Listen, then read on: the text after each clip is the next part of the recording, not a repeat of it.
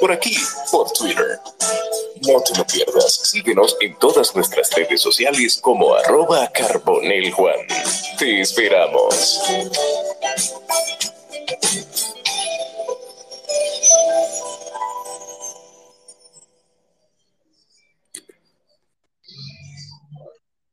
Buenas noches para todos, bienvenidos a un espacio más, el espacio de Juan Manuel. Hoy con un tema súper interesante y con un invitado también que tiene todo el conocimiento para hablar, todo el expertise necesario para el tema que tenemos hoy, que es la historia de la ciudad de Santo Domingo. Estamos, nuestro invitado de hoy es el señor José Enrique del Monte. José Enrique del Monte es arquitecto, historiador, conservador cultural, ensayista y poeta, poeta dominicano. Se recibió de arquitectura en la Universidad UNFU, Universidad Nacional Pedro Enrique Sureña. Realizó estudios de especialización en preservación de monumentos del Gran Caribe en la Universidad de la Florida, a través del programa PIC Carimos OEA. Tiene un posgrado en Historia de la Arquitectura y Urbanismo eh, latinoamericano en la Universidad Nacional de Tucumán, Argentina, programa que dirige el reputado historiador de la arquitectura latinoamericana Alberto Nicolini. Recibió el título de maestro en conservación de monumentos y bienes culturales en la Universidad Nacional Pedro Enrique Sureña, UNFU, en un programa apoyado por la Unión Europea a través del Acuerdo Lomé IV, Convención de Lomé. Eh, tiene es doctor, eh, tiene un, hizo su tesis, realiza una tesis doctoral en lingüística y Literatura en la Pontificia Universidad Católica Madre y Maestra, Pucamaima, sobre la obra del poeta arquitecto catalán Joan Margarit. Ha realizado jornadas permanentes de estudio y divulgación de valores arquitectónicos y urbanos en la República Dominicana a través de publicaciones en periódicos, artículos científicos, ensayos, conferencias y libros sobre el área de formación. En los últimos años ha irrumpido su ambiente literario con publicaciones de narrativa, poesía y ensayos, donde ha recibido reconocimiento en ese otro ámbito de la cultura. En el 2014 fue merecedor del Premio Iberoamericano de Poesía de la Feria del Libro de Madrid, en España. En el 2016 sorprendió al mundo poético con el prestigioso Premio Internacional de Poesía León Felipe en Zamora, España, seleccionado entre 320 poemarios de 17 países iberoamericanos. Es prologuista, ensayista para trabajo de literatura. Yo entiendo que es una persona con una vasta experiencia en el área de la arquitectura, en la poesía, en la literatura iberoamericana, dominicana y latinoamericana. Es docente también, ha sido docente desde el 1991, primero en la UNFU, donde fue director del Departamento de Historia, Teoría y Crítica de la, Escuela de Arquitectura y Urbanismo, luego decano de la Facultad de Arquitectura y Artes, más tarde en la Universidad UNIBE, desde el 98 hasta el presente. Funge como par lector en revistas científicas especializadas, en, conferencias. En el 2012 fue seleccionado como el arquitecto representante para las actividades de conmemoración del bicentenario de la Constitución de Cádiz, en España, donde dictó una conferencia magistral sobre la incidencia de ese hecho histórico en la arquitectura y el urbanismo de Santo Domingo. Yo entiendo que tener a José Enrique del Monte en un espacio como este, con un desconocido como yo, es más que un lujo. Entonces, más que nada yo quiero darle la, bienvenida y, y, decirle a José Enrique del Monte, que además fuimos compañeros de trabajo, que este espacio es suyo, José. Bienvenido.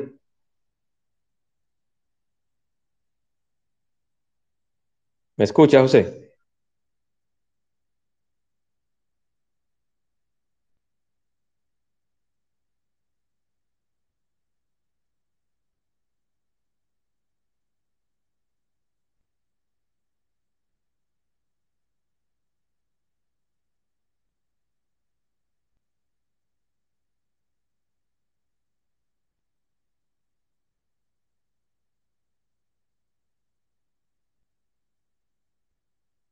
Aparentemente José tiene un problema de comunicación. Vamos a ver. Eh, vamos a ver, ahora sí.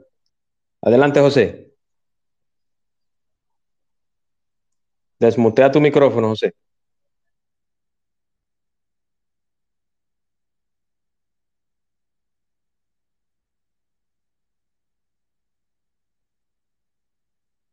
Hola.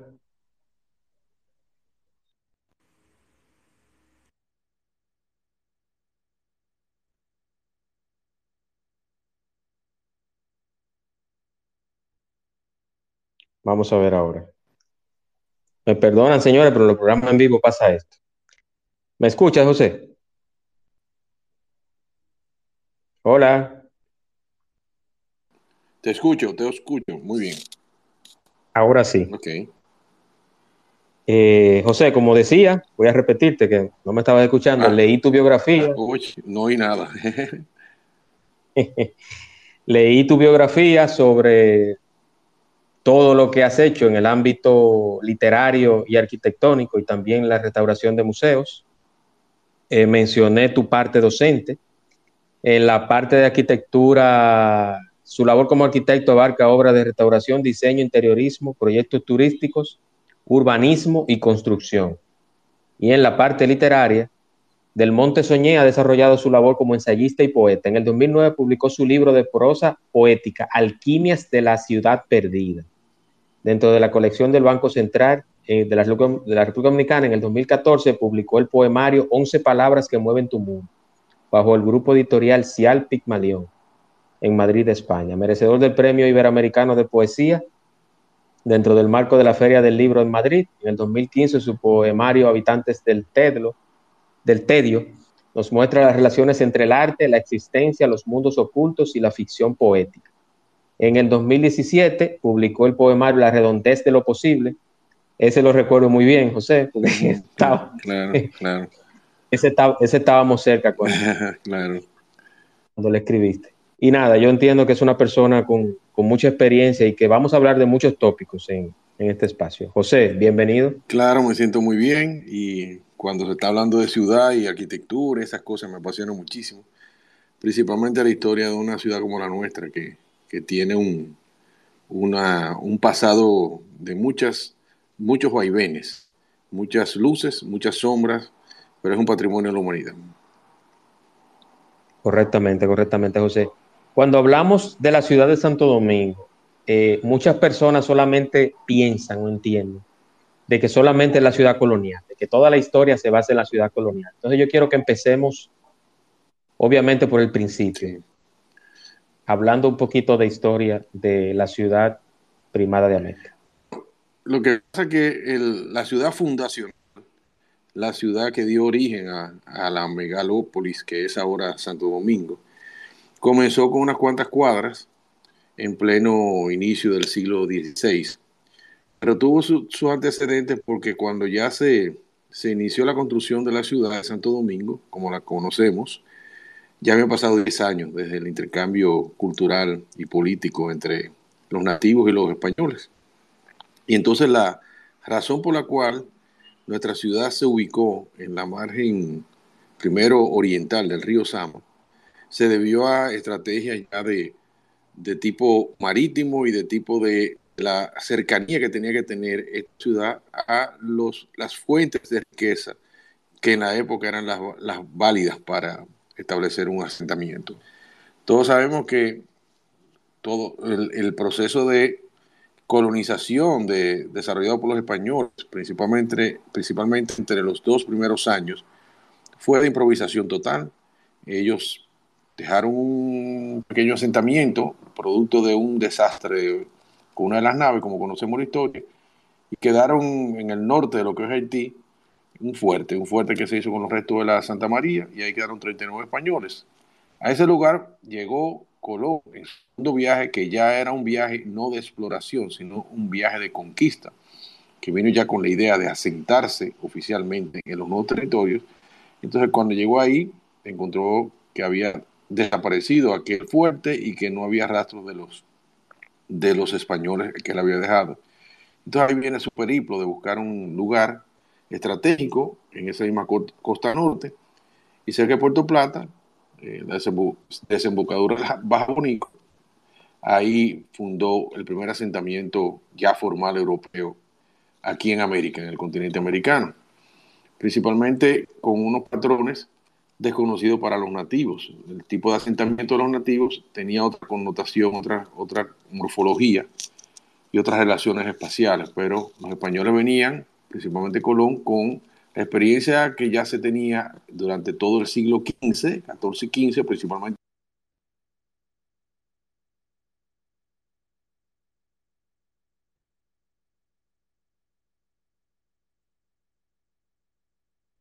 Lamentablemente, parece que Cristóbal Colón, y así lo recoge la historia, fue una persona bastante, bastante eh, capacitada para la navegación y para emprender eh, eh, actividades que son realmente retos. Y los logró con cierto éxito, pero la parte administrativa se enfrentó a una serie de vicisitudes que terminaron diezmando su control, separando una cantidad de españoles que estaban en esa en ese primer asentamiento y entonces comenzó ahí el tema de las y las, las dificultades para establecer ya formalmente una, lo que una villa oficial.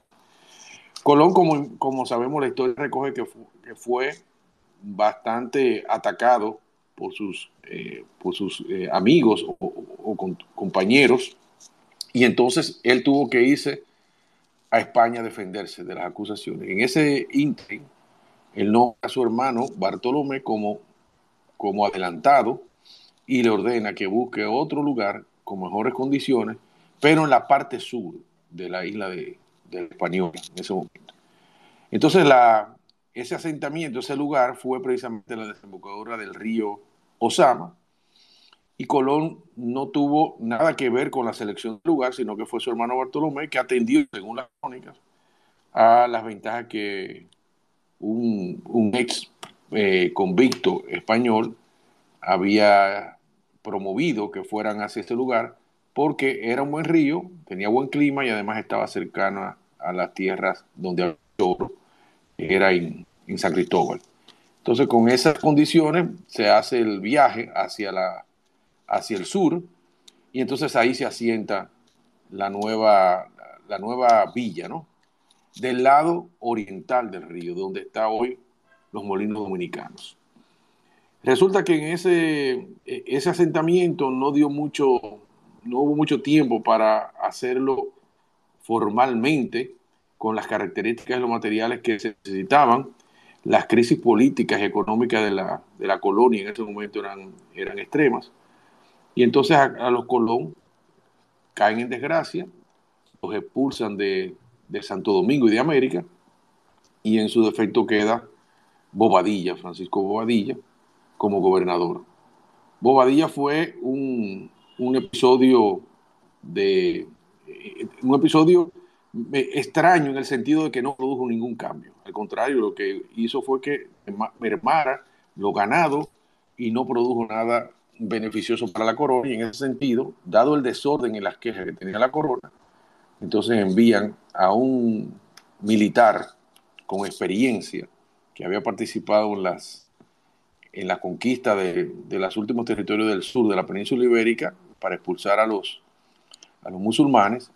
Y este fue nada más y nada menos que Nicolás de un hombre controversial para la historia, eh, muy aguerrido, muy violento, y con su fase de, de asesino de los nativos para lograr sus objetivos de establecimiento y pacificación de la colonia. Pues nada, de las partes propias de, un fundador de la ciudad, debemos decir que Nicolás Obando hizo lo inesperado y fue decidir el cambio, el traslado de la ciudad desde, o de la villa, desde la margen oriental de Río Sama a la margen occidental. Esto fue un hecho trascendente para el hugonismo eh, occidental en el momento y para lo que vendría después en la conquista de los territorios de Mesoamérica y Sudamérica. Ahí con la génesis de la ciudad de Santo Domingo, la villa de Santo Domingo, se establecieron los patrones urbanos característicos de una ciudad renacentista, una ciudad en el siglo XVI. ¿De qué estamos hablando? Estamos hablando de un orden, un orden, una racionalidad que no existía en ese momento en, Europa, porque eso había sido eliminado siglos atrás, y que Nicolás de Obando lo utiliza para eh, fundar Santo Domingo. Y no es más que un puerto, y alrededor de ese puerto crear una serie de calles que van a cordel, es decir, con medidas, hilos, en paralelo hacia el río, varias calles y en el otro sentido otras calles más. Son ocho calles originalmente que eran suficientes para la población de 2.500 españoles que fundaron Santo Domingo. Fundar una ciudad no era simplemente como hizo Bartolomé o hizo Cristóbal, que fue parte de, un, de una practicidad. Eh, Nicolás de Obando hizo todo un ceremonial para crear la ciudad y establecer unas normas, unas normas ya de convivencia, unas normas de, de propiedad, de apropiación de territorio que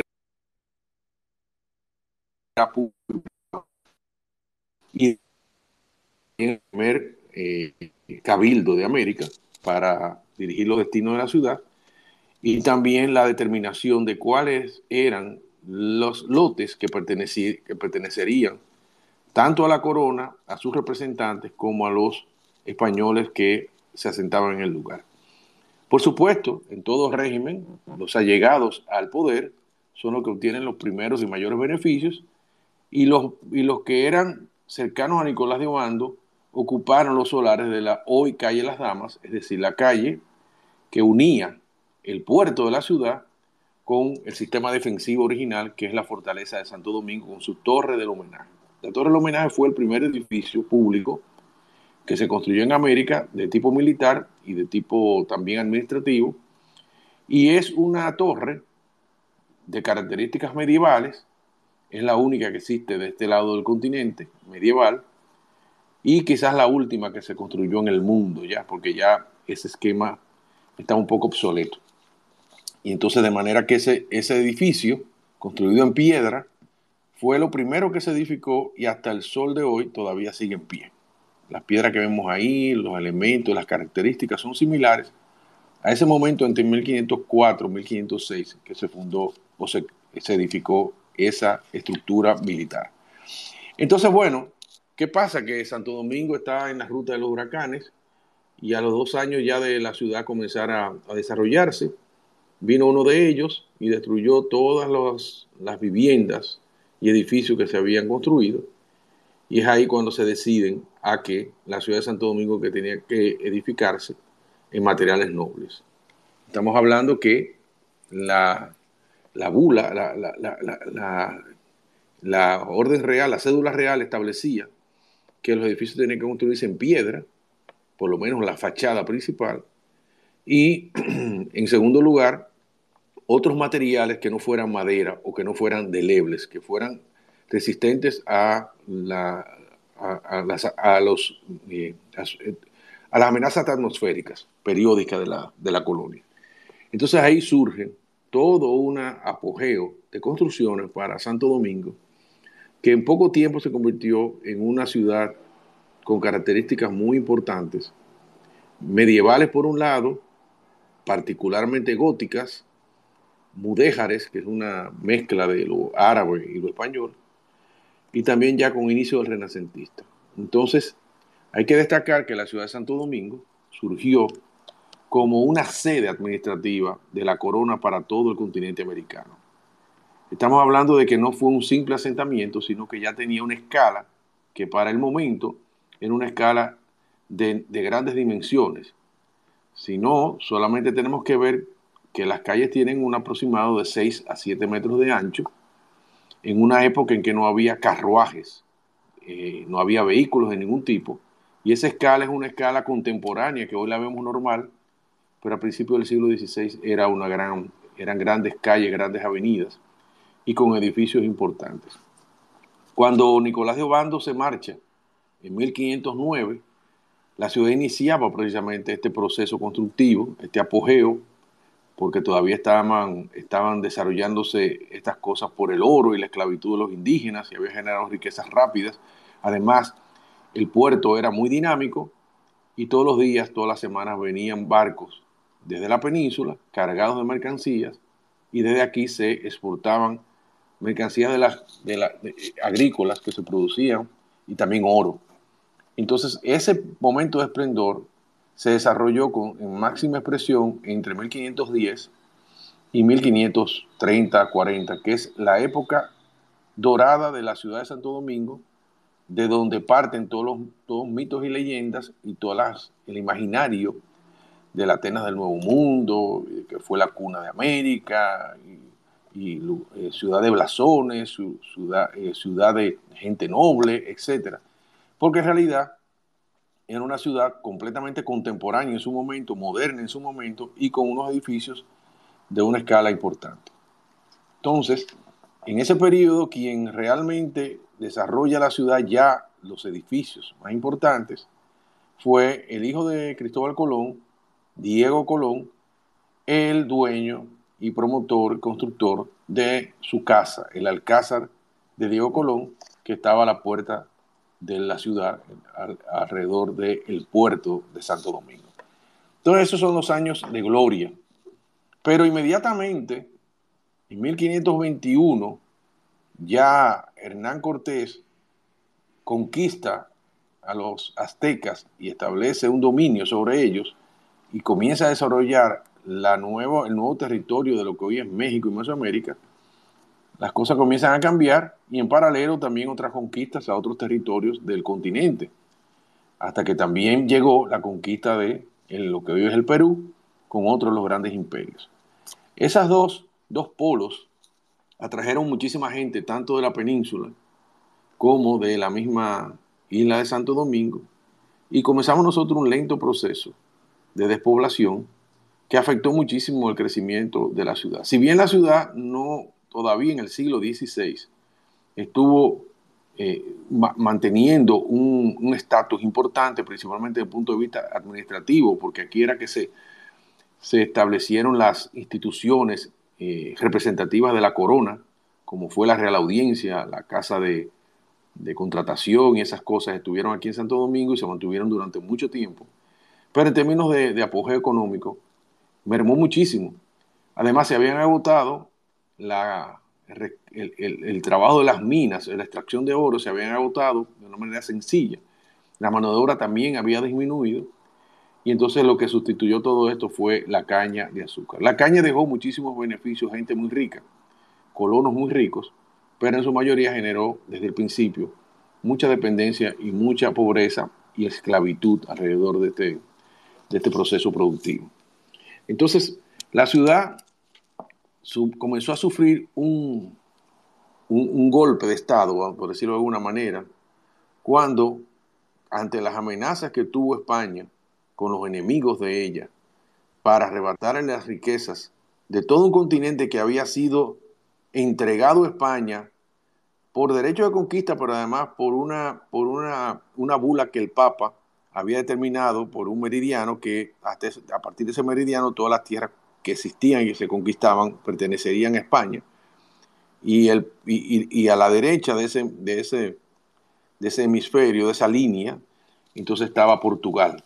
Entonces quedaban fuera los incipientes países capitalistas, principalmente Holanda, eh, los Países Bajos eh, en general, o sea, no solamente Holanda, sino lo que hoy es Bélgica, y esas zonas cercanas a Francia, quedaba fuera Francia y quedaba fuera eh, Inglaterra, lo que es el Reino Unido. Entonces estas naciones siempre se convirtieron en amenazas para España y entonces descubrieron la piratería.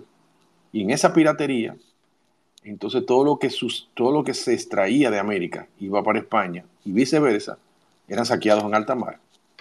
Para evitar este arrebato y este pleito naval, entonces, lo que hizo la corona española fue crear la flota, la llamada flota española, la flota de, las Indias, que todos los navíos que salían y entraban de España y, y de América tenían que estar escoltados por naves militares. Pero como eso tenía un costo muy alto, entonces ya la navegación no se hizo libre, como anteriormente, sino que fue en base a una ruta establecida.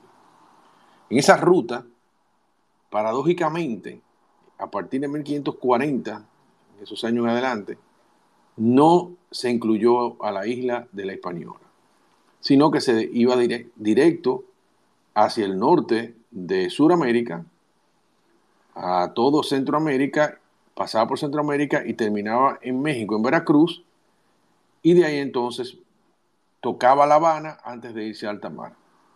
Ese trayecto se mantuvo durante mucho tiempo y las ciudades donde la flota española se ubicaba, se, servía para que fuera de acopio. Se generó un intercambio dinámico comercial en esas otras ciudades que comenzaron a superar la fama y, el apogeo que tenía Santo Domingo eh, a favor de estas otras ciudades como fueron La Habana, o Portobelo, o Cartagena en un momento dado, o Veracruz, etc. Y Santo Domingo comenzó con un periodo de disminución de sus capacidades productivas. Y el golpe de suerte lo dio en 1586 el pirata eh, inglés Francis Drake, que venía a, precisamente a conquistar todo el Caribe, y si no lo conquistaba, por lo menos destruir los símbolos de la hispanidad, eh, los símbolos de la corona española que estaban reflejados tanto en su idiosincrasia, el idioma, la religiosidad, etc. Y Francis Drake toma a Santo Domingo, toma y la conquista, queda un tiempo aquí, y ustedes saben que pidió rescate para poder dejar libre a, la colonia, cosa que fue muy difícil, hubo que reunir todo lo que quedaba de riqueza de las familias y del erario, erario público, el erario de la corona, y se lo entregaron a Francis pero este señor destruyó mucho, muchos de los edificios coloniales, incendiándolos, destruyendo sus mobiliarios, sus elementos representativos, y además de esto creó un daño psicológico muy fuerte. Eso motivó a que los vecinos de Santo Domingo comenzaran a pensar ya con mayor agilidad en, crear su muralla, una muralla de protección, que se había iniciado lentamente, pero que comenzó a ser ya una necesidad. El problema fue que esa muralla de Santo Domingo no iba a ser pagada por la corona, sino que tenía que ser pagada por los propios vecinos de, la ciudad.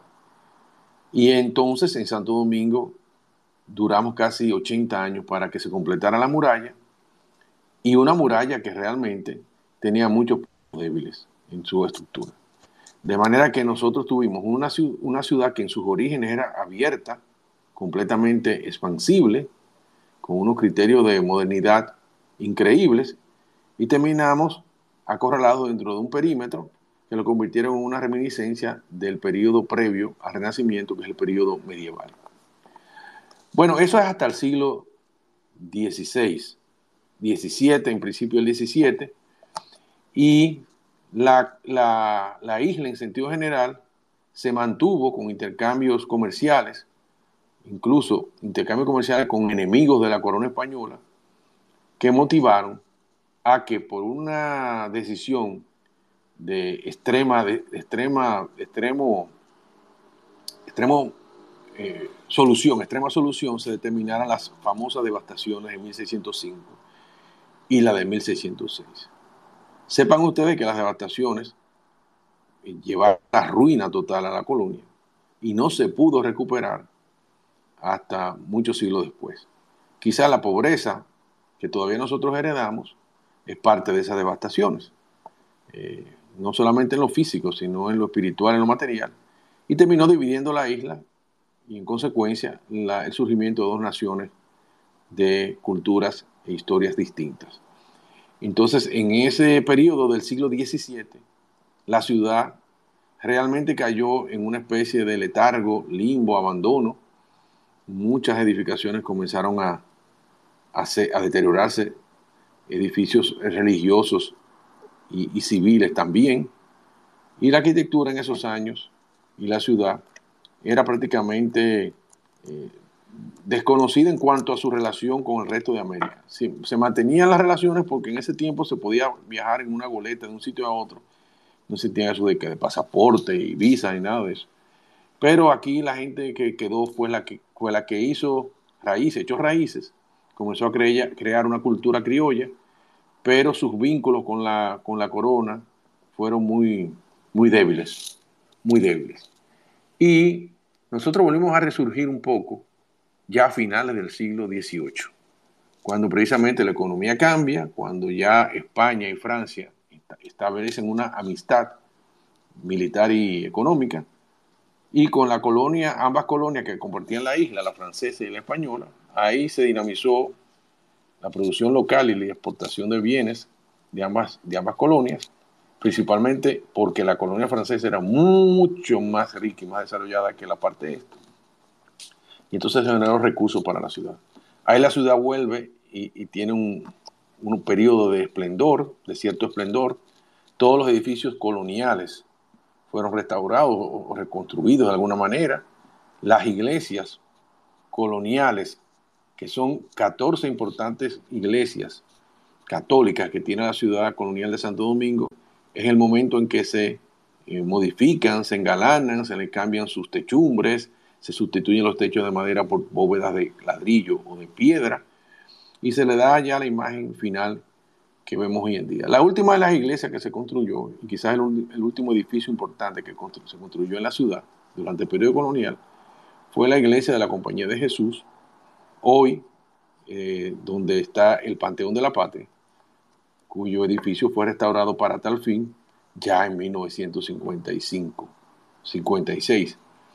Este edificio, que había sido mm, el templo de los jesuitas en Santo Domingo, cayó también en abandono cuando a los jesuitas se les expulsó de todos los territorios españoles en el mundo. Entonces dejaron todas sus propiedades aquí y ese edificio cayó, cayó en ruinas hasta que durante ya el periodo republicano tuvo muchos usos públicos, usos civiles, teatro, oficinas recaudadoras, etcétera, muchas, muchas, muchas cosas, muchas cosas. Afortunadamente fue rescatado, restaurado y tiene hoy unas características realmente hermosas y, una, una carga simbólica muy importante para la dominicanidad. Bueno, para esa es la historia general en pinceladas. Eh, podría entonces eh, seguir en el siglo XIX y decir que nos tomó la, el, momento de la independencia y la creación de lo que es la República Dominicana, nos tomó eh, con unas arcas económicas también muy débiles, poco dinero, teníamos poco intercambio comercial con ninguna de las naciones, no teníamos nada de relaciones. Estábamos en nuestro, quizás en uno de nuestros peores momentos de la historia. Entonces, en esas condiciones se creó la República Dominicana y se determinó que su ciudad más importante se convertiría en la capital. De hecho, el nombre de República Dominicana viene del nombre de la ciudad. Santo Domingo generó el nombre de la República, el gentilicio de dominicano. Y entonces eso, eso hizo que eh, todo el poder político y todo el poder económico se concentrara en, en la desembocadura del río Sama y Santo Domingo comenzó a ser modificada poco a poco. Pero fue un periodo muy pobre. Las cosas comenzaron a cambiar cuando el sistema económico de la, de la República se dirigió hacia la, la industria, la agroindustria, la agroindustria, principalmente la caña de azúcar modernizada ya, no con trapiches como era en la, en la época colonial, sino ya con ingenios, porque vinieron muchos ingenios de capital cubano por condiciones que no eran favorables para ellos en, Cuba, que estaba muy políticamente muy inestable con la guerra de independencia, se establecieron en Santo Domingo, esos alrededores, y comenzaron a generar ingenios azucareros, y también más adelante en la zona de San Pedro de Macorís, en Puerto Plata, en Azua, etc. Es una ciudad, es una, una cultura totalmente cañera. La caña dejó muchísimos beneficios, creó una burguesía, creó un sector económico importante y eso hace que la ciudad comience a transformarse porque abundaban más, mayores recursos y abundaban además mucha mano de obra que requería habitación, requería crecer, vivir aquí.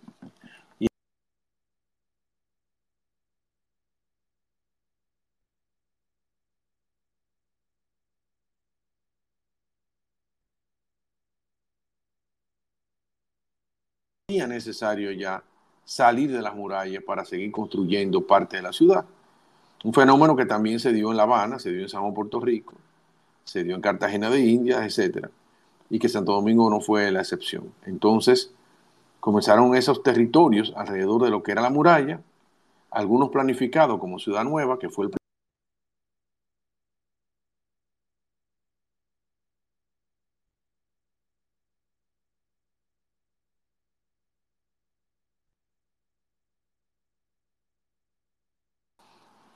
y también la, zona de la Generala, las, las personas más adineradas de Santo Domingo en esos años comenzaron a establecerse en las antiguas haciendas, lugares de, recreación, fincas enormes de algunas familias del centro de la ciudad y de San Carlos, que tenían estos terrenos y poco a poco fueron ocupándolo como, como vivienda de recreo, hasta que a principios del siglo XX, esa gran zona al suroeste de la ciudad se comenzó a lotificar y entonces ahí comenzó lo que nosotros hoy conocemos como Gascue, que es una suma de muchos pequeños eh, asentamientos planificados que terminaron dándole unas características pequeños burguesas y burguesas a la ciudad de Santo Domingo.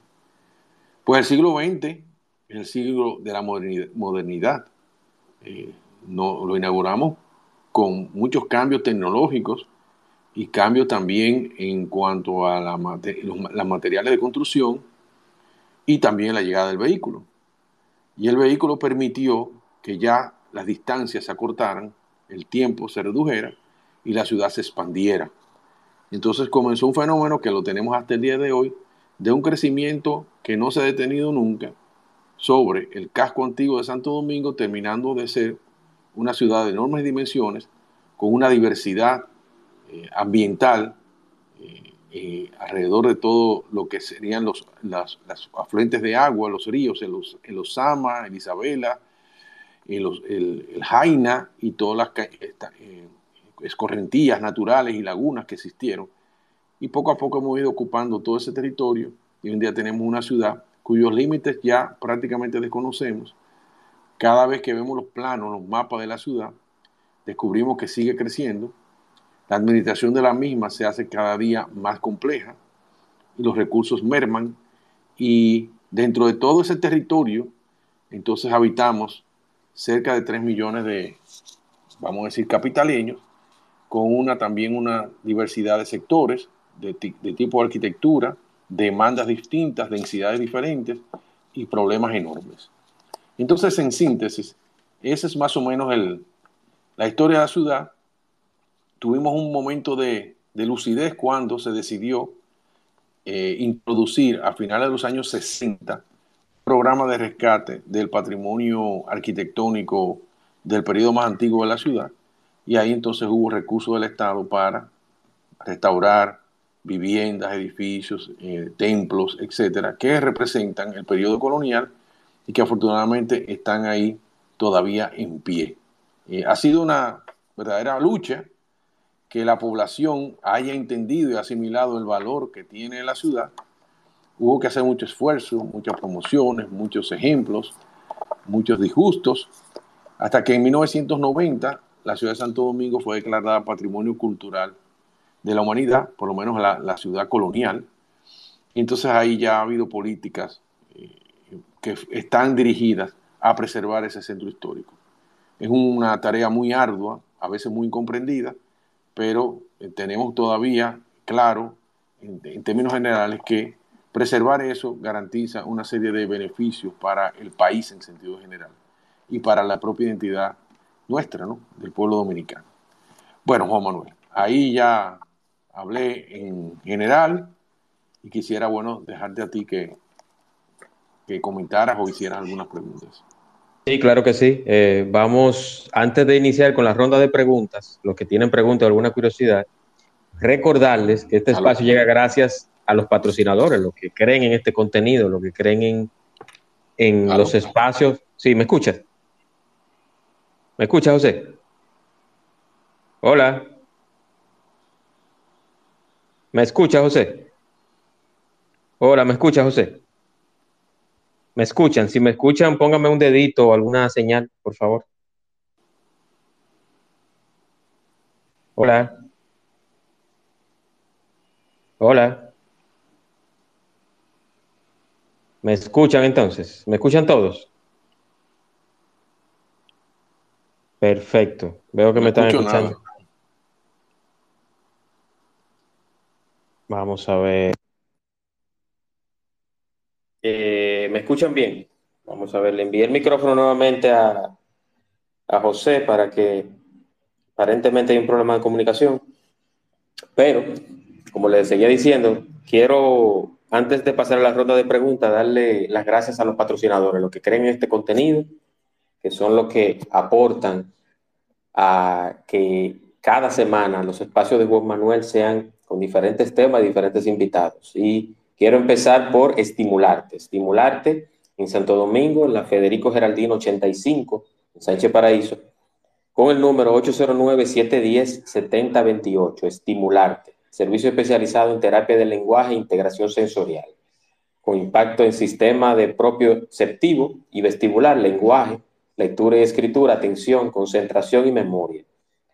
Los campos de aplicación son retraso infantil, trastorno de la comunicación, autismo, déficit de atención, hiperactividad, dificultad de procesamiento sensorial. Estimularte, patrocinador oficial del espacio de Juan Manuel y también en podcast, en Spotify. Estimularte, patrocinador oficial del espacio de Juan Manuel y llega gracias también a Express Wash en Punta Cana. Express Wash, lavado y detailing sin agua. Express Wash con lavado de vehículo, interior, exterior, también food truck en la avenida Barceló, justo al lado de Autorepuesto Montilla. Express Wash Punta Cana, detailing, lavado sin agua.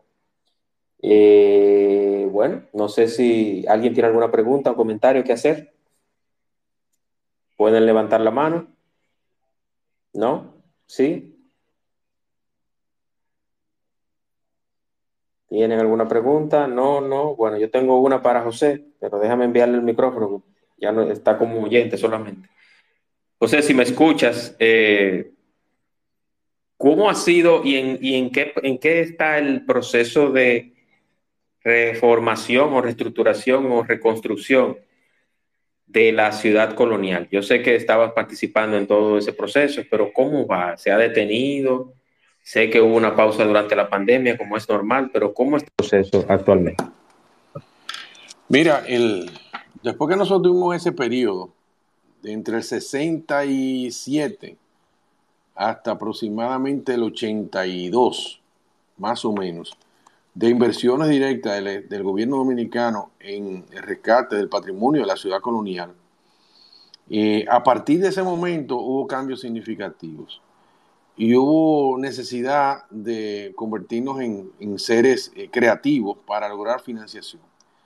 Ya en 1986-87 se comenzó a hablar del Plan Cuna de América, que era precisamente convertir a Santo Domingo en un destino cultural, cultural auténtico de una ciudad del siglo XVI y que había tenido ya 300, 400, 500 años y dirigida hacia un, hacia un destino de atractivo turístico. No una ciudad turística, pero sino de atracción turística, que a su vez iba a ser eh, convertir en, convertirse en un, una fuente de, captación de recursos. Entonces ese plan con de América duró mucho tiempo gestándose. Eh, fue lo que nos sirvió para la declaratoria de la ciudad como patrimonio de la humanidad y se suponía que a partir de ahí iba a haber mm, políticas dirigidas al rescate. Pero los diferentes gobiernos ya tenían otras prioridades, eh, no necesariamente a nivel de la cultura y mucho menos del patrimonio, y nos mantuvimos siempre a la expectativa de, ese, de esa afluencia de dinero. Hasta que el Banco Interamericano de Desarrollo, desde finales del siglo, del siglo XX y los primeros años del siglo XXI, entonces comenzó a crear un marco de cooperación para Santo Domingo, para su reconversión. Y en ese momento eh, era con una especie de préstamos muy blandos, préstamos no reembolsables en el principio, no, muy blandos, con condiciones muy favorables para el país, pero con unas características que iban a, generar una transformación importante. Pasaron varios gobiernos hasta que ya en la segunda década del presente siglo, es entonces cuando se inicia la primera etapa del famoso préstamo del Banco Interamericano de Desarrollo para ser desarrollado por las instituciones dominicanas. Eso se dice muy sencillamente, pero uno de los conflictos que tiene el centro histórico ha sido el tema de la, lo que ahora le llaman la, la, gobernanza, o sea, quién gobierna la ciudad colonial, quién es el representante, quién toma las decisiones, quién es la cabeza eh, visible quién maneja los recursos. Eso ha sido siempre un dolor de cabeza. Finalmente, eh, por razones ya políticas, se determinó que eso lo iba a manejar el Ministerio de Turismo. Eso creó también una serie de conflictos, porque la ley que está basada en la Constitución establece que el patrimonio cultural está, debe ser administrado por el Ministerio de Cultura. Se entendía que el Ministerio de Cultura la Dirección General de Patrimonio Monumental eran las instituciones que debían desarrollar el programa, pero por razones ya no vienen al caso, pasa a manos de turismo. Turismo le crea un, todo un marco de entendimiento y unos objetivos distintos y parte más bien de la base de convertir a la ciudad de Santo Domingo en un destino turístico propio, así como Punta Cana o La Romana o ahora Pedernales. El proyecto es que Santo Domingo se convierta en otro de los destinos, no ahora mismo que es una visita secundaria, sino atraer público, atraer público de manera directa. Esto hace que la política cultural se transforme, cambie, los objetivos del manejo de la ciudad también se transformen, y ahí entra muchísimo una serie de factores que son muchas contradicciones, muchos aspectos que no vamos a tocar ahora, pero en el fondo esa primera etapa de 30 millones de dólares permitió iniciar un, rescate de algunas de las vías originales de la, de la zona más antigua de la ciudad, eh, la, la, Isabela Católica, la Meriño, eh, etcétera, y otras calles, que cambiaron su fisionomía y motivaron el rescate. ¿Qué se, ¿Qué se trata de lograr con esto? Se trata de que ese capital, ese impulso de capital, esa inyección de capital ese rescate de la vía pública, de alguna fachada de edificios, intervención en algunos edificios, motivaran la participación del sector privado de manera espontánea para que las cosas eh, siguieran su curso. Pero han sido tan grandes los, los problemas acumulados del centro histórico nuestro que se requería una segunda etapa, una segunda etapa que abarcara muchísimo más territorio de la parte de la zona histórica, pero además que incluyera otros componentes. Esos componentes ya no tenían que ver solamente con las calles, con la arborización y rescate de algunas fachadas, sino también intervención desde el punto de vista social y desde el punto de vista de contenido de los museos, etcétera, etcétera. Esa es la etapa que ahora se está ejecutando, está iniciándose después de ocho años ya de, determinación, y, hay un fondo de 90 millones de dólares que fueron tomados en el préstamo. Por supuesto, por razones de inflación, razones de, de tiempo, ya esos 90 millones de dólares no son suficientes para el plan total. Pero se comenzó a iniciar, sigue estando bajo el Ministerio de Turismo, con una oficina técnica preparada para eso. Todos los componentes son licitados para firmas no dominicanas exclusivamente, sino que pueden participar firmas especializadas de cualquier país que pertenezca al Banco Interamericano de Desarrollo, tanto como nación miembro o como nación cooperante. Es decir, el Banco Interamericano de Desarrollo tiene otros países que forman parte de él, que aunque no son de América, eh, participan en cuanto a aportación de fondos y tecnología. Es el caso de Japón, es el caso de Italia, es el caso de España y muchos más que forman parte del Banco Interamericano de Desarrollo. Entonces ahora mismo hay una cantidad de, de propuestas para el centro histórico que se están, se están ofreciendo poco a poco para ir iniciando. Se anunció ya la, transformación de algunas de las vías más importantes para, para cambiarle su fisionomía y vienen otros proyectos que se licitaron como la calle El Conde, el Parque Colón y otras más. No hay componentes, que es la pregunta que todo el mundo hace, específicamente para estacionamientos. Si bien el programa del BIT y el programa que se está desarrollando entiende, valida la expulsión del vehículo privado dentro del centro histórico, con una tendencia a la peatonización de muchas de las vías, eh, la necesidad de estacionar es latente, es una de las, de, las premuras que se tiene, y eso va a tener que ser desarrollado por el capital privado o por fondos propios del gobierno dominicano.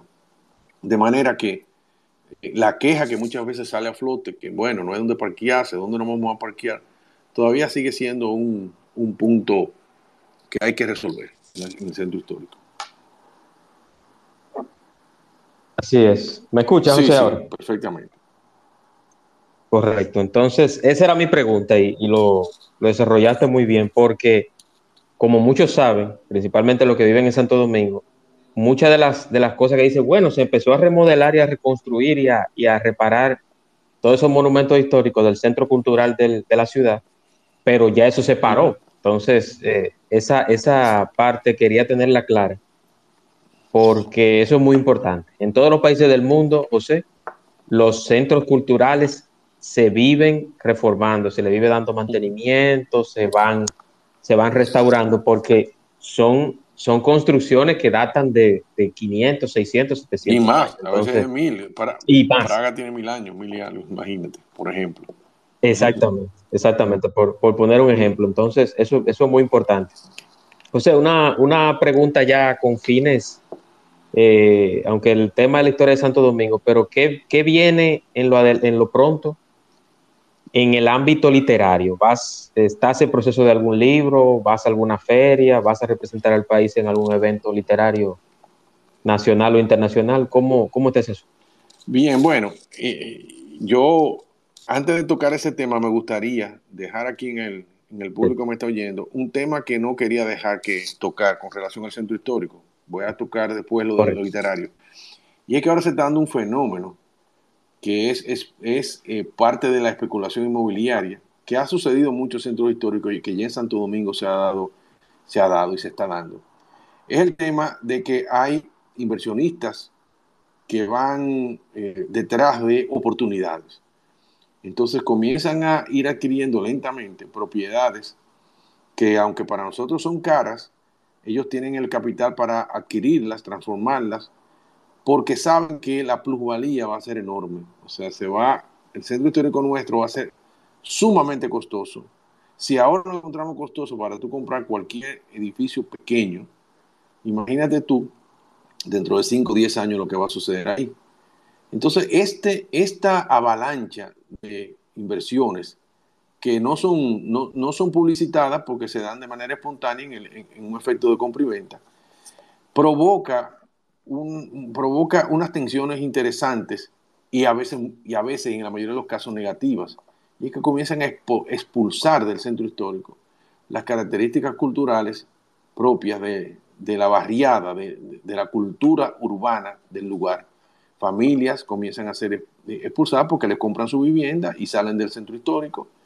Y, lo que antes era una vivienda se convierte en un bar, se convierte en una tienda, o se convierte en un hotelito, o se convierte en una oferta de Airbnb, y se pierde, se puede perder el sabor característico que tiene nuestro centro histórico, que es, que es lo que lo define, no son los edificios, no son las placitas, no son los monumentos, es precisamente el conjunto de todo eso. Eso y sus habitantes, sus usuarios, los que trabajan ahí, los que viven ahí, los que dan servicio ahí.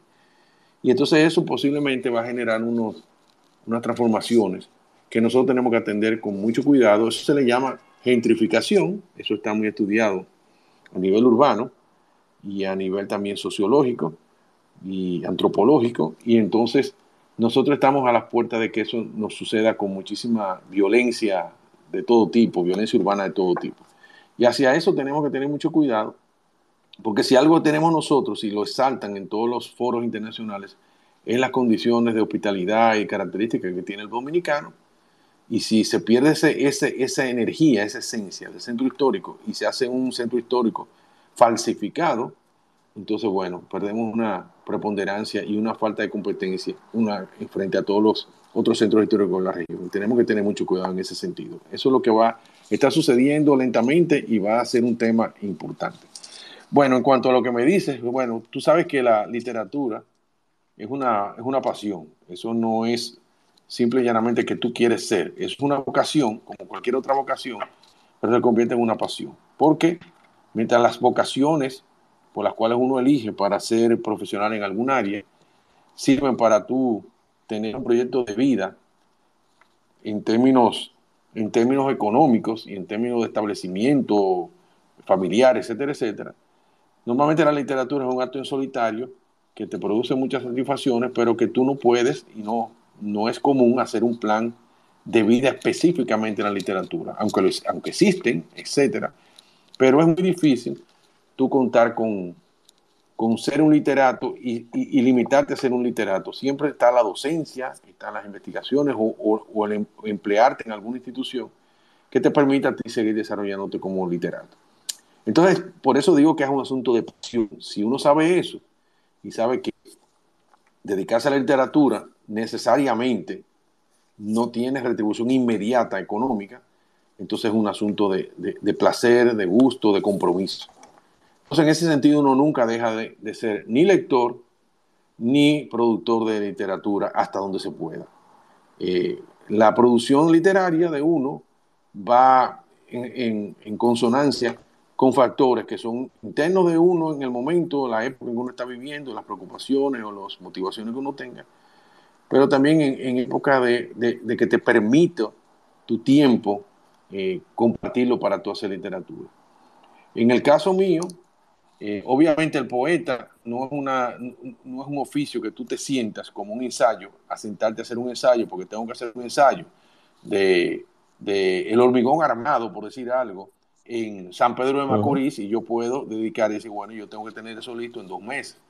Y yo me programo, hago, mi ensayo, investigo y puedo producirlo. Me siento todos los días a una hora determinada y termino. Pero la poesía no, la poesía tiene un factor espontáneo, un factor que es eh, aleatorio, en el sentido de que no necesariamente tiene que ver con, lo que la gente le llama la, la, inspiración, la gente le llama inspiración, pero también son una serie de condiciones que se dan para que tú tengas la necesidad de expresarte. Eso no siempre es lineal, no siempre se da de manera permanente. Y entonces uno se va poniendo con, el tiempo mucho más exigente con lo que produce. Mientras antes uno tiene, al principio uno tiene la velocidad de creer que lo que uno hace ya de por sí es algo que merece la pena publicarse, con el tiempo, la experiencia, tú vas siendo más cauto. Entonces vas teniendo mayor recelo con lo que tú vas a, publicar y eso hace que tus libros tengan un distanciamiento un poco mayor. Eh, pero uno siempre se mantiene activo, uno siempre está escribiendo, uno siempre está ejercitándose y por supuesto leyendo muchísimo. Yo tengo dos libros que están ahí en, como dicen, en, listos para, para, ser enviados a, a, producción ya. Pero previamente a eso hay, una, hay un libro que está casi en imprenta, que es una recopilación de, de la mayoría de mis poemas. Y hay otro que se está editando en, fuera del país, en los Estados Unidos, porque está siendo, ha sido traducido al inglés y está ya sometido a, la edición en inglés. Eso viene pronto, vamos a decir que pronto. Mientras tanto, mis dos libros que están en proceso están ahí, yo leyéndolo, releyéndolo, aumentándolo, quitándolo, para que termine siendo un producto que merezca la pena compartir con los, lectores. Así es, así es. Eh, yo soy testigo por lo menos en el tiempo que estuvimos trabajando juntos, José, de, lo acucioso y lo casi perfeccionista que eres con, con la producción literaria que, que, vas a lanzar. Y eso, eso a mí me consta. Eso a mí me consta. Tengo preguntas o comentarios de dos personas. Tengo a Joan Paulino y luego a Javier Freites, capitán. Adelante, Joan. Buenas noches. Eh, ¿Cómo están ustedes? Muy bien, muy bien.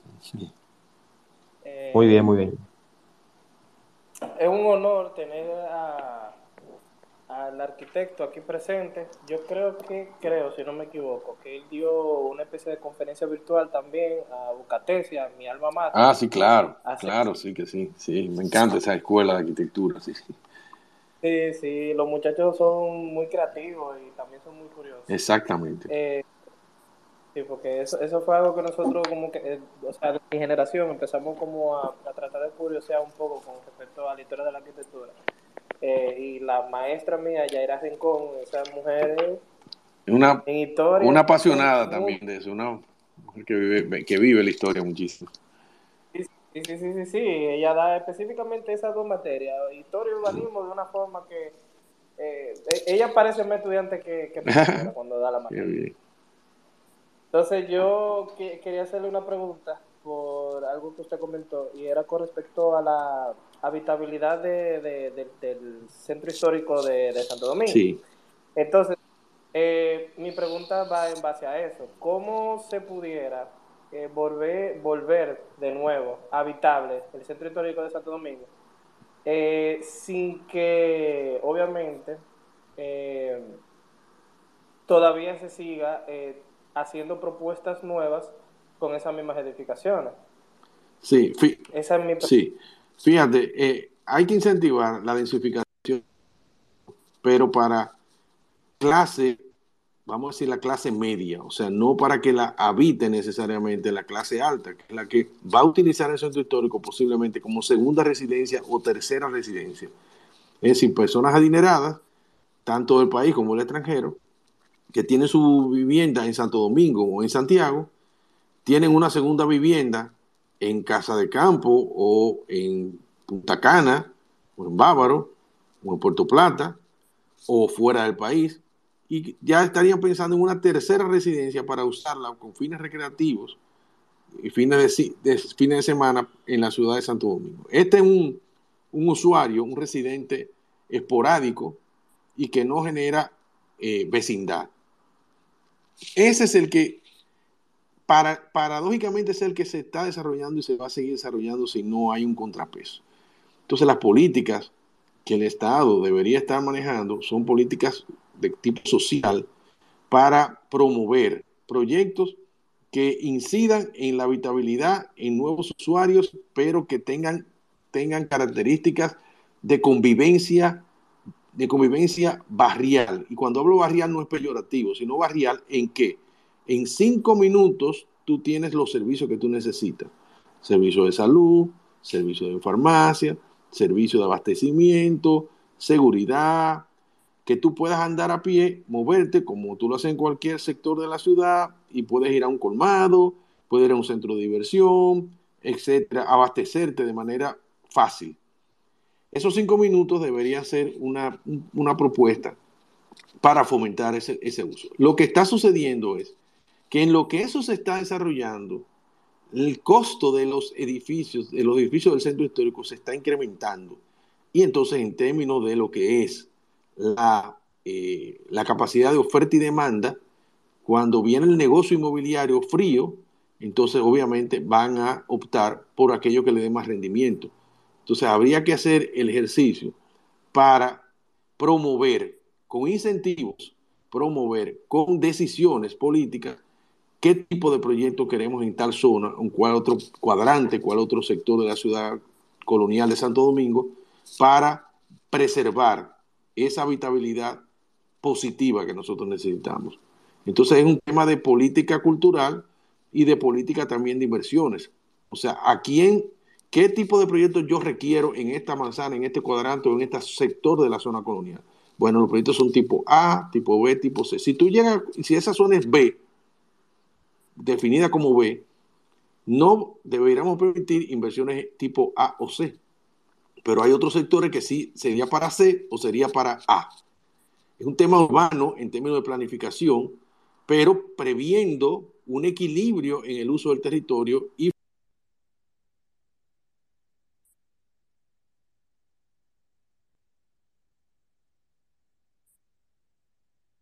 Hay que enfrentarlo porque no se puede dejar pasar. Y se puede destruir todo el, la característica propia que tiene nuestra ciudad colonial de Santo Domingo, que es una ciudad que es 24 horas, porque a veces pensamos que Santo Domingo Colonial es muy chula porque están los barcitos y están los restaurancitos y están los, lugares donde están las palomas, pero ahí hay una vida.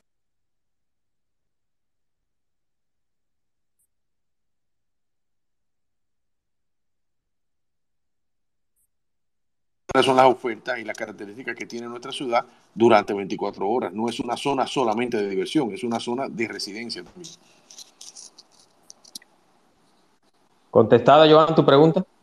Sí, sí, sí, claro. Eh, no, me parece muy adecuada la propuesta. Yo también le agregaría el asunto de, tal vez eh, el manejo del ordenamiento territorial, porque también el, ayuntamiento tendría que regular específicamente esa parte, pero eh, me imagino que dentro de eso que el arquitecto menciona, que él es más experto que yo, porque yo lo que soy un muchachito todavía que salió de la universidad, no pero me imagino que él agrega esa parte a eso. Y tengo una segunda pregunta y es básicamente una preocupación. De hecho, eh, he, estado hablando con, Juan Manuel al respecto. Íbamos a una sala hablando de eso, pero quiero aprovechar la oportunidad para que sea usted quien, quien pueda dar un análisis más concreto.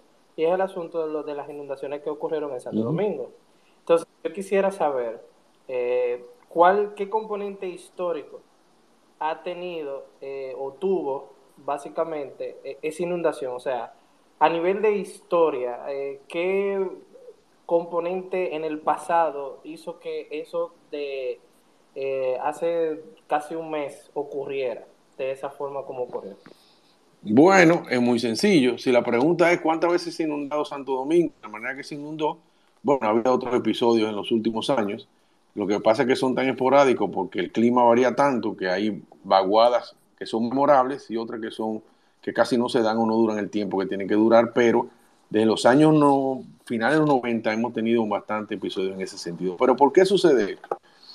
Porque hay que entender que el desarrollo de lo que conocemos como la capital dominicana no fue producto de ningún tipo de planificación ni prevención, sino que fue el manejo del, sector inmobiliario privado que fue ocupando territorios, lo fue organizando y fue incorporándolo al, casco urbano de, Santo Domingo.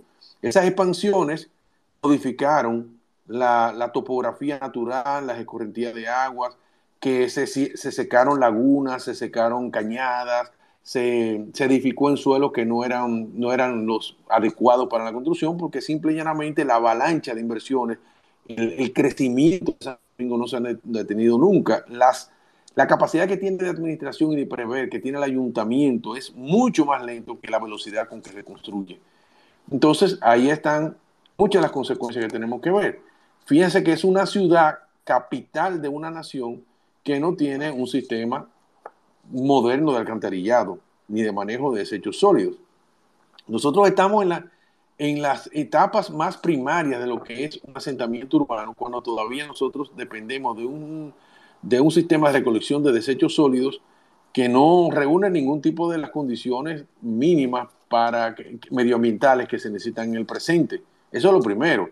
O sea, que si vamos a entrar en ese sentido, nos vamos a ver que la mayoría de los sectores metropolitanos tienen un sistema de desechos, eh, desechos de aguas vertidas en el subsuelo. No hay un sistema de alcantarillado, no hay un sistema controlado, ni, ni, ni, ni con un sistema de contrapuertas y distribución de, estas materias eh, desechadas que vayan a un lugar de acopio y ese lugar de acopio se reconviertan y se viertan ya libre de, de tóxico para, para, el subsuelo, etcétera. Todas esas cosas que sí suceden en las grandes ciudades cuando ya se convierten en capitales.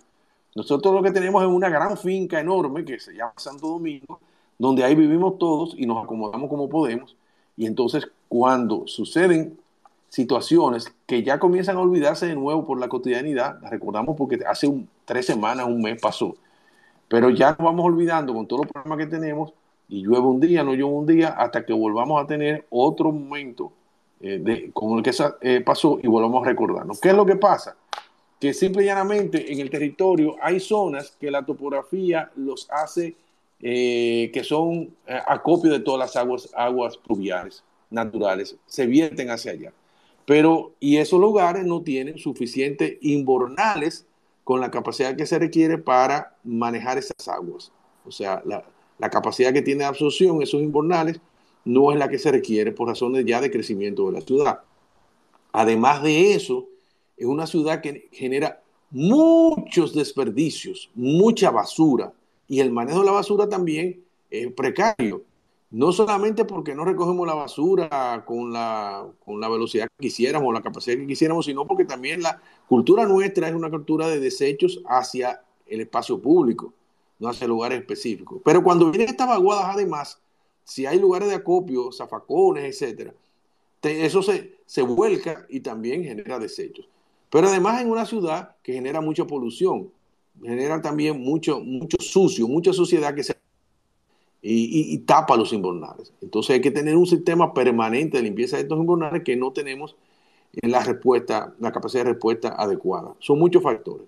Pero si seguimos siendo un poquito más exigentes, vamos a ver que Santo Domingo tiene un problema de sobre, sobre asfaltado. Hemos ido perdiendo la capacidad de absorción del suelo porque se ha ido tapando todo lo que es el, área verde o el área libre. eh, incluso los parques, en los parques hay mucho pavimento. Entonces la zona metropolitana, como tiene poco espacio verde, poco, poco suelo natural, lo que tenemos son muchos tipos de pavimentos, asfalto y pavimentos en, plazas, aceras, etcétera, frentes de casas, eh, frentes de comercios. Esas aguas se van simple y llanamente a las, a las escorrentías artificiales y esas escorrentías van a donde la topografía las lleva, que es simplemente los invernales en puntos específicos que no dan abasto. Entonces cada vez va a ser el mismo problema. El otro, además, un poco más exigente, es como no hay un sistema de alcantarillado, entonces los edificios de 15, 10, 15, 20, 25, 30, 40 pisos que tienen parqueos soterrados, tienen ahí un sistema de bombeo hacia el subsuelo para evitar que se inunden, pero por razones de que o falla la electricidad o no tenga la capacidad de absorción el sistema que ellos han puesto para, para que el subsuelo lo recoja, hace que se inunden estos edificios de apartamentos y se van a seguir inundando. Si hubiese un sistema colectivo de, una, de unas cloacas, unos drenajes eh, públicos, a donde cada edificio vertiera esos desechos, entonces ya la capacidad de esas tuberías enormes pudieran eh, reducir o desaparecer estas amenazas que existen sobre la propiedad privada de los edificios de apartamentos de Santo Domingo. O sea que el panorama es difícil, es difícil, es una, eso es un tema ya que casi un tema de Estado. Hay muchos problemas en el país, muchísimas, eh, muchísimas agendas que quizás preceden en términos políticos esto, pero en realidad la pérdida que se provoca, la amenaza que, genera, el temor de los residentes y la dificultad de traslación de, del sistema productivo, es decir, el, el trabajador dominicano en la ciudad, eso provoca muchísimas pérdidas y hasta pérdidas de vidas humanas, pérdidas materiales de tiempo, de vidas humanas y de producción. Eso es correcto. Vámonos con Javier Freites. Adelante, Javier. Bueno, antes que nada, eh, muchísimas gracias, eh, Juan, por, la oportunidad y sobre todo a José por hacernos este recorrido histórico por, la ciudad de Santo Domingo. Muy necesario. Eh, sobre todo porque eh, veo con preocupación que la historia solamente se, concentra en la ciudad colonial, pero hay una historia eh, colindante en toda la ciudad de Santo Domingo que se ha ido perdiendo. Por ejemplo, le, voy a poner un caso eh, una barriada, el, barrio de San Jerónimo. Cuando tú dices San Jerónimo, la gente de una vez se ubica allá arriba por los prados, en la parte más nueva de la, de la ciudad. Pero resulta que eh, al lado de, de, Gascue y de la ciudad universitaria hay un barrio que se llama San Jerónimo, que sencillamente se lo ha tragado eh, la ciudad universitaria y que la poca eh, capacidad, parece, de, la alcaldía a la hora de proteger el patrimonio histórico, sencillamente ha borrado el nombre de, la barriada de San Jerónimo y los que viven en el, o los que vivimos en el barrio de, San Jerónimo, resulta que no sabemos que esto se llama San Jerónimo. ¿Le dicen ciudad universitaria? No sabemos que... ¿Cómo le dicen? Ajá, todo, no, la zona universitaria. Zona universitaria, Ciudad Guad, eh, y, es una cuestión triste y dolorosa porque hay eh, patrimonios, eh, por ejemplo, arquitectónicos. Yo no sé si, si todavía persiste el interés del, del, del, gobierno dominicano de hacer un gran centro de convenciones donde estaban las instalaciones de, del Hotel Hispaniola. Algo que, de verdad mueve a preocupación porque son elementos que forman parte de un momento histórico, eh, quizá que, hay, que, nosotros quisiéramos olvidar, un pasado muy terrible, pero también de una ciudad que se mira de otra forma, que empieza a surgir. Entonces, ese, ese, ese, ese, ese elemento está eh, e-, está en la mira para desaparecer. Y, así ha pasado con eh, numerosas eh, casas de, gran valor arquitectónico, de, de Gascue, por ejemplo, que se han ido perdiendo. Hay algunas que se han salvado porque el Banco Central las ha adquirido, pero la mayoría ha desaparecido. Entonces, a mí más que una, pregunta, tengo como la, el, interés de saber dónde uno puede indagar eh, sobre la historia de las barriadas eh, de, Santo Domingo. No solamente, obviamente, de, San Jerónimo. De hecho, yo no soy, tengo mucho tiempo viviendo aquí, pero yo, yo realmente soy más un hijo de Gasco que de, San Jerónimo. Pero veo con preocupación cómo la historia empieza a borrarse, como que esto no existe, como que el, único que, la, única cosa que se llama eh, Estancia de San Jerónimo eh, es, el, es, la dirección de la Cancillería de la República.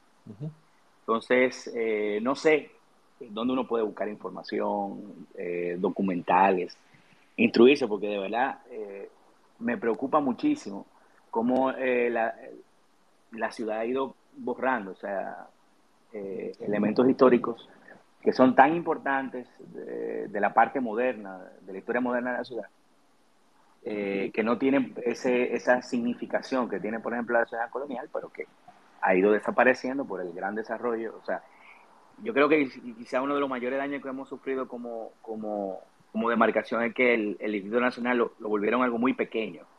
Entonces, eh, de la única forma que puede crecer es de forma vertical, y, como no tenemos ordenamiento territorial, eh, el, capital se, está llevando todo. Sí.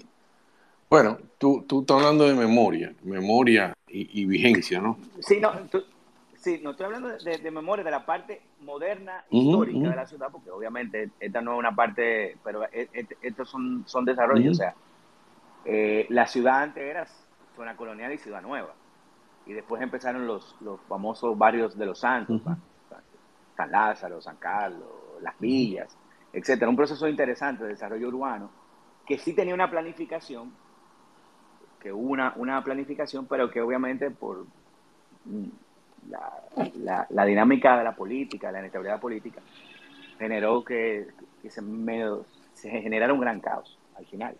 Sí. Bueno, mira, son muchas cosas juntas. Eh, y, todo, yo comparto tu preocupación. No sé si tú te has dado cuenta que la ciudad de Santo Domingo perdió su nombre. Nosotros vamos en la ciudad de Santo Domingo, pero en ningún lado aparece Santo Domingo, lo que aparece es Distrito Nacional, porque lo que antes era el Distrito Nacional, que dentro del Distrito Nacional estaba la ciudad de Santo Domingo, hoy en día todo el territorio de la ciudad de Santo Domingo es el Distrito Nacional. De manera que oficialmente estamos hablando del Ayuntamiento del Distrito Nacional y cuando hablamos de Santo Domingo, entonces y una serie de municipios, Santo Domingo Norte, Santo Domingo Este, Santo Domingo Oeste. En términos reales, Santo Domingo como, como tal perdió esa, esa fuerza. Habría que rescatar de nuevo esa, ese Santo Domingo como una unidad no como un distrito administrativo o distrito nacional.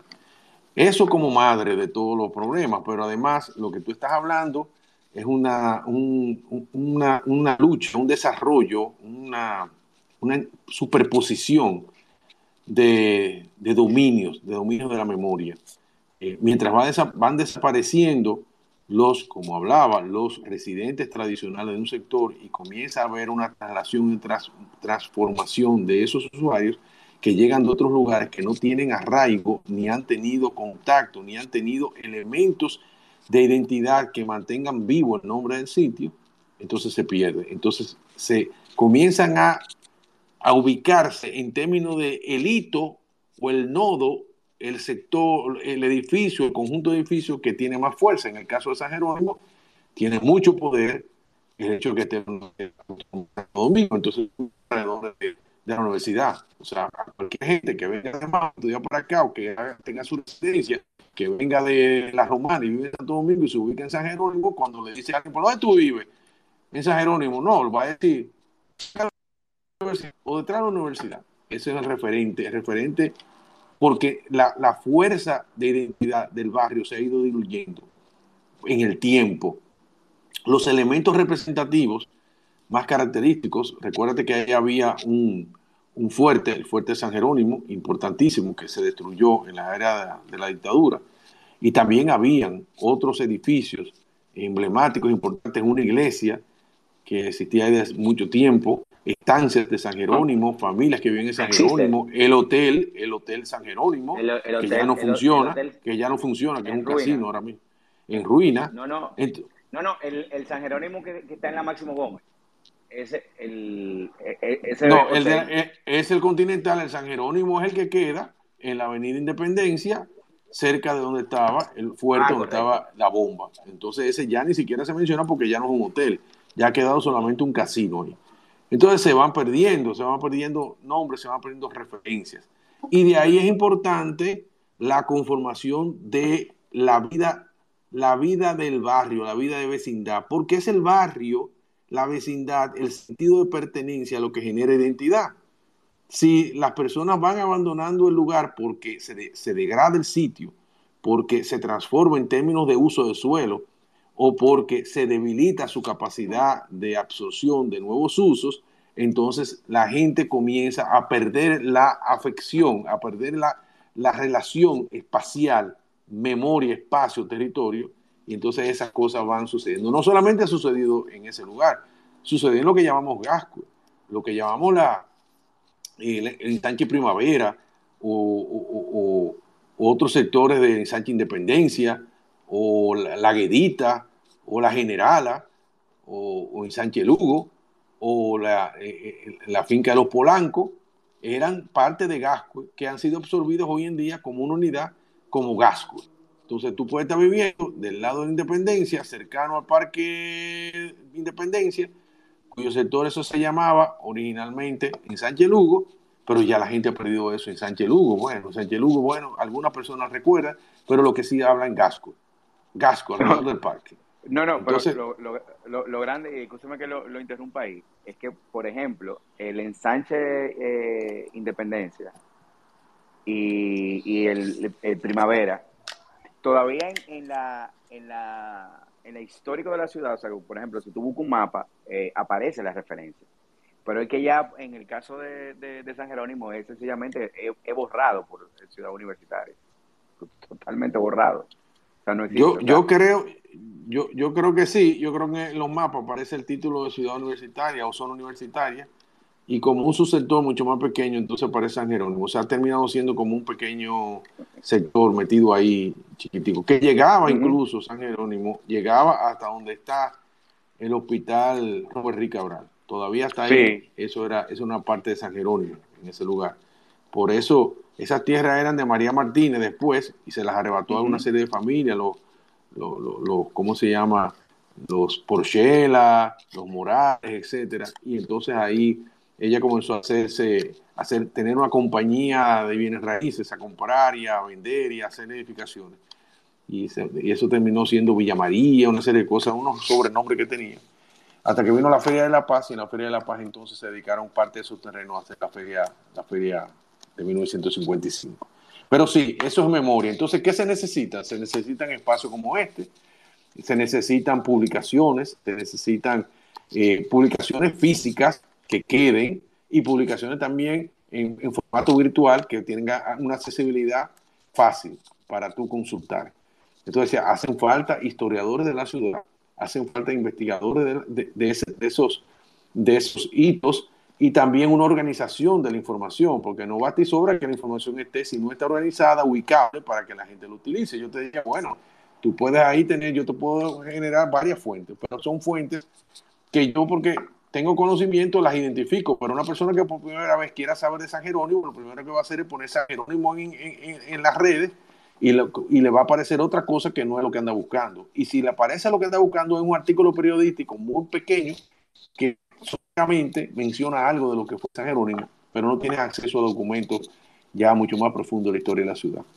Entonces se necesita fomentar investigaciones, publicaciones, foros, eh, eh, eh, actividades barriales, promover ese intercambio de los, habitantes del sector para que vayan reforzando su identidad y vaya generando nuevas identidades, porque no es identidad del pasado, no es que San Jerónimo fue, es que si queremos a San Jerónimo, San Jerónimo es, es o deberá ser, y para ser, entonces tenemos que lograr involucrar a muchas personas para rescatar, promover, crear, recrear y, eh, diseñar un futuro posible. Excelente eh, y correctamente. Gracias, José. Yo quiero, antes de culminar, agradecer nuevamente el espacio que sacaste, valga la redundancia, en el espacio de Juan Manuel. Y nada, yo creo que ha sido todo muy escueto, muy fácil, muy digerible. Y recordarles eh, que este espacio está grabado, se subirá en su momento a Spotify. Los que quieran este espacio grabado nuevamente para escucharlo, que entraron un poquito más tarde, me lo solicitan. El señor Elon Musk eh, tiene toda una política y un protocolo para enviarme los audios, que es cuando él diga y donde él diga. Entonces, yo, lo, yo lo solicito y, cuando estén disponibles yo le haré saber. Pero ah, agradecer, agradecerte nuevamente, José, y, y, de verdad, muy, muy interesante. Y creo que deben de haber un poquito más de estos espacios para, para que la gente aprenda, los capitaleños, los capitaleños, los que viven en la capital, que sepan cómo empezó la ciudad, cómo lo que es ahora esta metrópolis se era en, en su momento Santo Domingo. ¿Algo más que quiera agregar, José? No sé si quiere dar tus redes para que... Muchísimas gracias. Bueno, yo estoy en las redes en, Twitter, José del Monte, y en Instagram también, eh, José Enrique del Monte. Eh, y nada, y hasta los teléfonos yo lo puedo dar porque me manejo mucho por el WhatsApp a cualquier consulta. Cada rato me están haciendo preguntas, estudiantes de, de arquitectura, de, de historia, de literatura, y yo, si tengo alguna posibilidad de ayudarlos, colaborar, yo con muchísimo gusto lo hago, porque creo que, que la información es para compartirla, definitivamente. Así es, así es. La información y el conocimiento debe ser compartido, y esa es la, esa es la base y la esencia de estos espacios. Yo siempre trato de que sean espacios con un tema, con un conocimiento, con un invitado, con un tema interesante, porque las redes están llenas de, de material basura, como yo digo, como digo yo, material desechable entonces, cuando hay este tipo de encuentros, de diálogos, de conversatorios, de temas, es bueno compartirlo, porque el conocimiento, como usted lo dijo, es para compartir.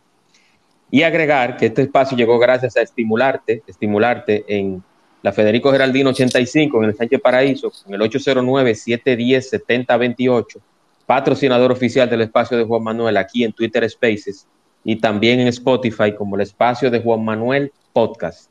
Estimularte, servicio especializado en terapia del lenguaje, el autismo, retraso infantil, déficit de atención, hiperactividad sensorial, trastorno de la comunicación, memoria, concentración, lectura, escritura y lenguaje. Estimularte con la licenciada Pamela Benítez, graduada en España, toda una especialista con el tema del desarrollo y la base del principio de neuroplasticidad. Estimularte, patrocinador oficial del espacio de Juan Manuel y también gracias a Express Wash. Express Wash aquí en Punta Cana, Avenida Barceló, al lado justamente de Repuestos Montilla. Autorepuestos Montilla, Express Wash, detailing y lavado de vehículos sin agua, totalmente ecológico.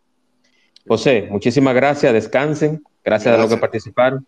Gracias a todos ustedes, siempre a la orden. Muchísimas gracias. Un abrazo, cuídense mucho y les dejo con el audio de despedida y hasta la próxima.